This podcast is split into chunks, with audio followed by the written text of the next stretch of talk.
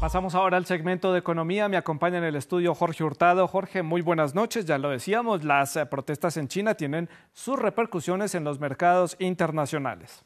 Bueno, Santiago, hubo caída en los principales mercados bursátiles del mundo y también en el mercado del petróleo. Los inversores se debatieron entre el pesimismo por la inestabilidad social en China y un poco de optimismo para que Beijing acelere en quitar estas restricciones.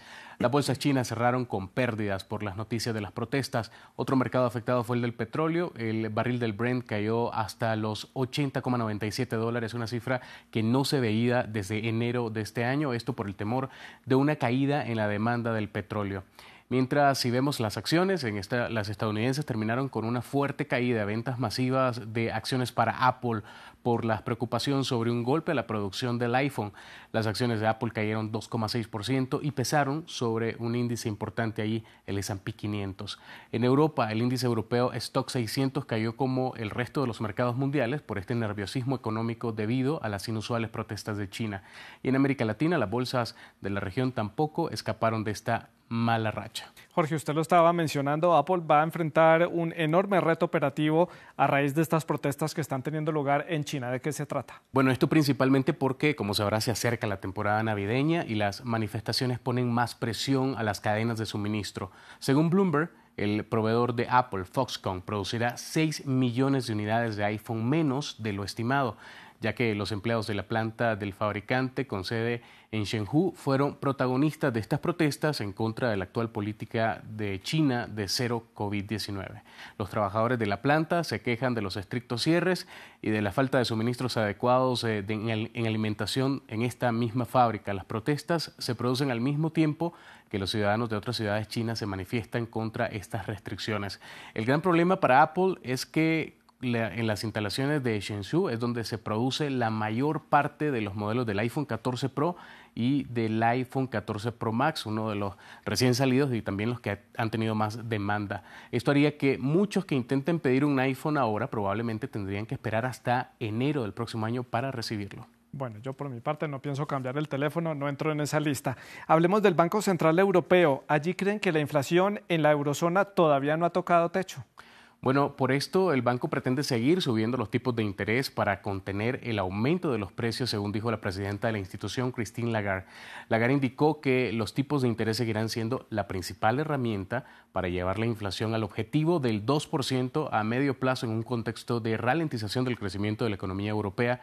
En octubre, para darte un ejemplo, la inflación en la zona euro superó el 10% anual. Escuchemos sí que decía la presidenta del Banco Central Europeo.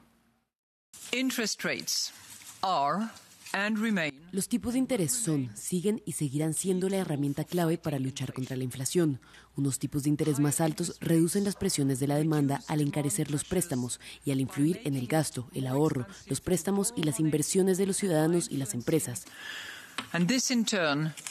Y esto a su vez ejerce una presión a la baja sobre los precios, aunque el ajuste tardará algún tiempo en hacerse notar en la economía.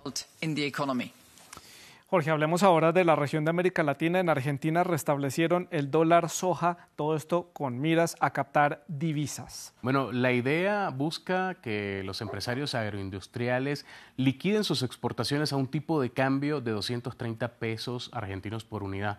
Según la norma publicada en el boletín oficial, el gobierno busca recaudar un mínimo de 13 mil millones de dólares.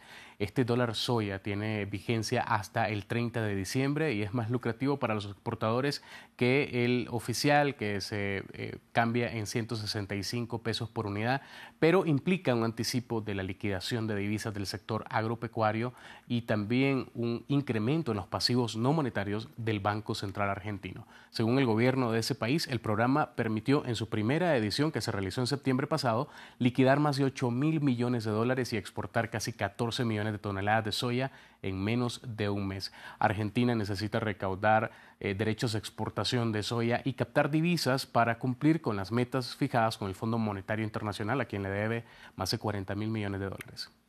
Y continuamos con las malas noticias en el mercado de las criptomonedas. ¿Qué pasó ahora, Jorge? Bueno, tras la caída de FTX, ahora otro exchange eh, que se llama BlockFi se convirtió en la última empresa del sector en declararse en quiebra.